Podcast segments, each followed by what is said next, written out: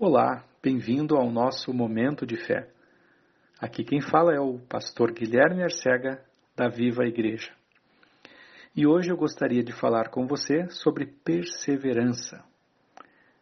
Nós vemos no nosso dia a dia que pessoas que são perseverantes, elas conquistam, elas conseguem ultrapassar barreiras e elas conseguem ser bem-sucedidas naquilo que elas fazem. E como ter perseverança? No livro de Tiago, no capítulo 1, versículo 2, 3 e 4, a Bíblia nos mostra como podemos ser perseverantes, como podemos receber essa perseverança que é tão boa para nós. Diz assim a palavra de Deus: Meus irmãos, considerem motivo de grande alegria o fato de passarem por diversas provações pois vocês sabem que a prova da sua fé produz perseverança. E a perseverança deve ter ação completa, a fim de que vocês sejam maduros e íntegros, sem lhes faltar coisa alguma. No versículo 3 aqui, se nós lermos só o versículo 3 sozinho, nós até achamos estranho. Como assim eu ter alegria por passar provações? Ninguém que passa por uma situação difícil no seu trabalho, na sua família, com uma doença, essa, isso são provações. Isso são provações da nossa fé. Para ver se nós vamos nos desviar da nossa fé ou vamos continuar olhando para o alto, para o Deus Todo-Poderoso que pode nos ajudar.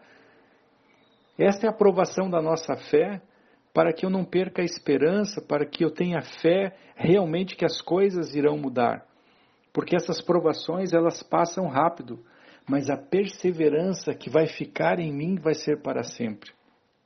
Então, meu irmão, minha irmã, meu amigo, minha amiga, nós precisamos ter alegria porque a aprovação ela vai gerar em nós perseverança, para que sejamos bem-sucedidos, para que possamos ultrapassar todos os grandes obstáculos que virão sobre a nossa vida.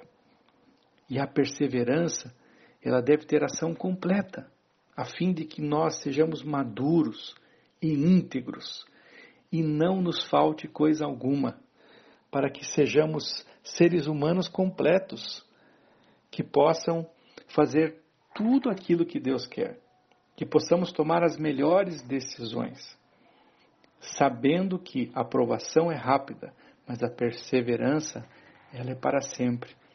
Nós vamos nos tornar pessoas perseverantes, pessoas de fé, com a sua fé provada, pessoas que vivem pela fé e vivem pela esperança, a esperança de que podemos olhar para cima mesmo nas provações e saber que lá tem um Deus que é nosso Pai e que nos ajuda e que nós vamos passar por isso mas o que vai ficar, isso é bom. A perseverança é bom para nós, o Senhor sabe disso. Então, neste dia, eu oro para que você se alegre nas dificuldades, que são passageiras.